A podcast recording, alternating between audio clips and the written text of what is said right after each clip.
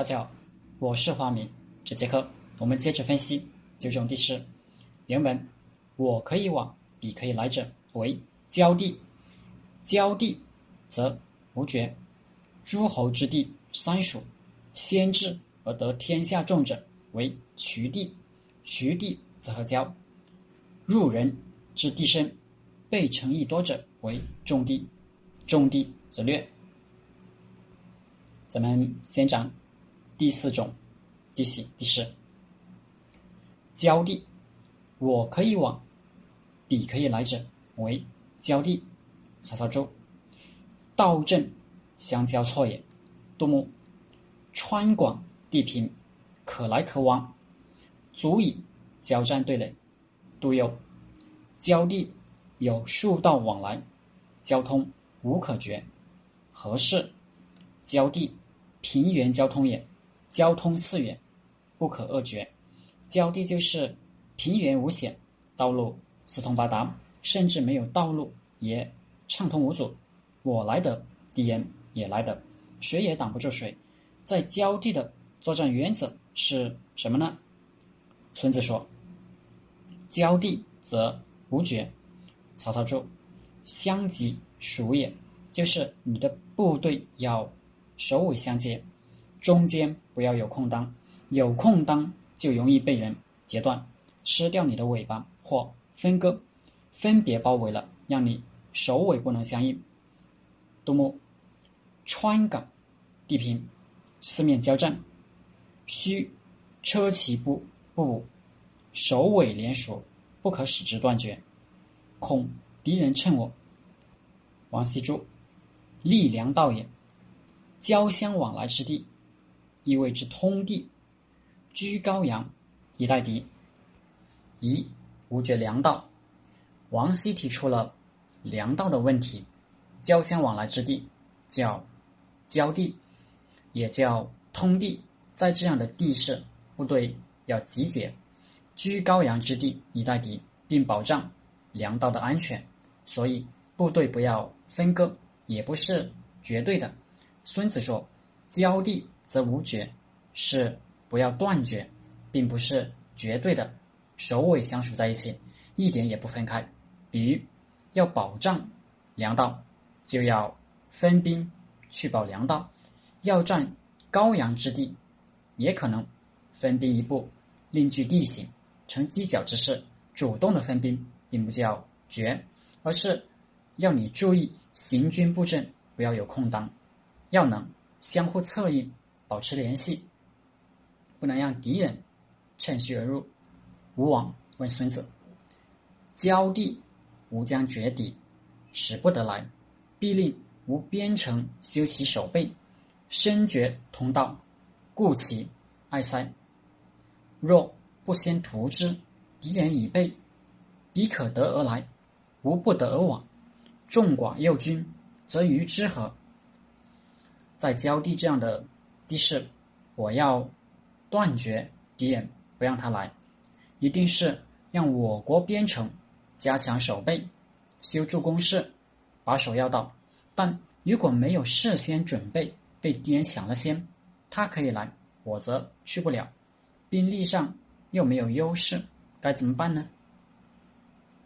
孙子回答说：“既我不可以往，彼可以来，则分卒逆之。”守而易待，士其不能，敌人且至，设伏引卢，出其不意。既然我军去不了，敌人却可以来，我就分兵埋伏，向敌军示弱，等他长驱大进，我再出伏兵击他。五取地，诸侯之地三属，先至而得天下重者为取地。渠地好理解，诸侯之地三属就是三国交界之地。我们说某地鸡鸣三省，早上公鸡叫，三个省的人都听得见，这就是渠地。浙江省衢州市比三省还多一省。闽浙赣皖四省交界，是四省边际的交通枢纽和。物资集散地，这是超级取缔，所以干脆以渠为名，叫衢州了。素有四省通衢、五路总头的之称。那衢地为什么先至而得天下重呢？天下就是诸侯，在敌我之旁，还有三国、第三国。我们谁先到了，和第三国结交，得到第三国之助，那就形成二打一的形式，我们胜算就大了。所以，渠地这合交，在渠地的战略方针是搞好外交，和第三国结盟，苗成柱。比我相当，有庞国三面之会，先至则得诸侯之助也。吴王又问孙子了：“渠地必先，若吴道远发后，虽驰车拒马，志不能先，则于之何？”衢地必先，我懂了。但如果我隔得远，军队出发又迟了，就算快马加鞭。也没法先到，怎么办呢？孙子说：“诸侯参属，其道四通。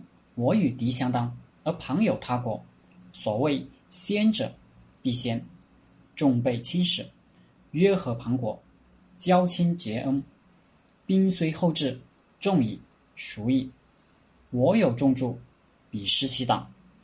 诸国犄角，振鼓其功，敌人惊恐，莫之所当。”先到不等于军队先到，是外交使者先到，带着重备厚礼，先定盟约。军队虽然后到，盟约已成，两国合攻，敌人莫只能挡。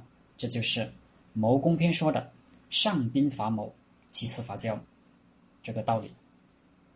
六，重地。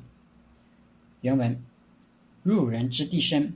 被城邑多者为重地，重地则略。曹操注：南反之地也。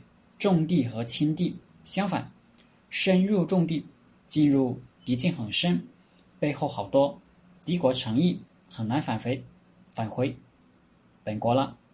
李全注：坚志也，回国很难，也就死了心不想回国的事。心意专一，志气坚定了，白起。攻楚、乐毅、伐齐，都属于深入重地。重地怎么办呢？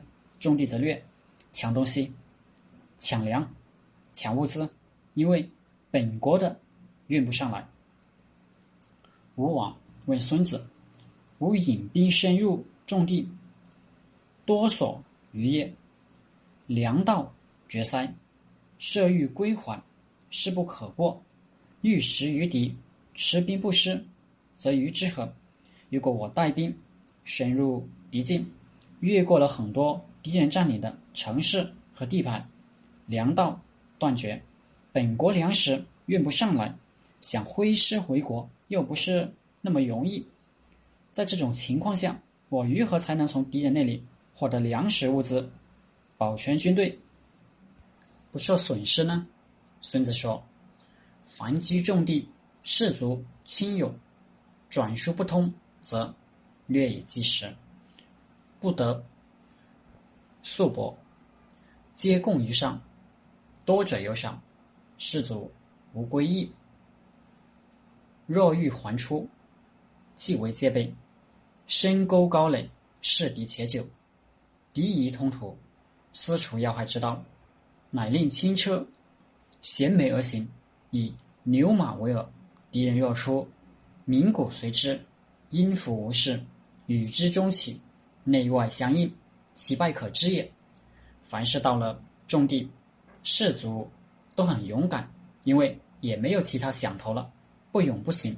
如果运输线断了，就靠抢掠维持部队，所以所有士卒抢的东西都上缴，抢得多的有赏，士卒能发财。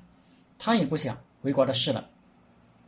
如果我们想回国，就深沟高垒，戒备起来，给敌人看着，以为我们要长期驻守的样子，他就以为我们后方交通畅顺，以为我们有别的什么交通线，就把他守备的地方放松了，甚至撤除了，道路障碍一除，我们马上轻车疾进，斜面而出，到前面埋伏，同时放出牛马，引诱敌人。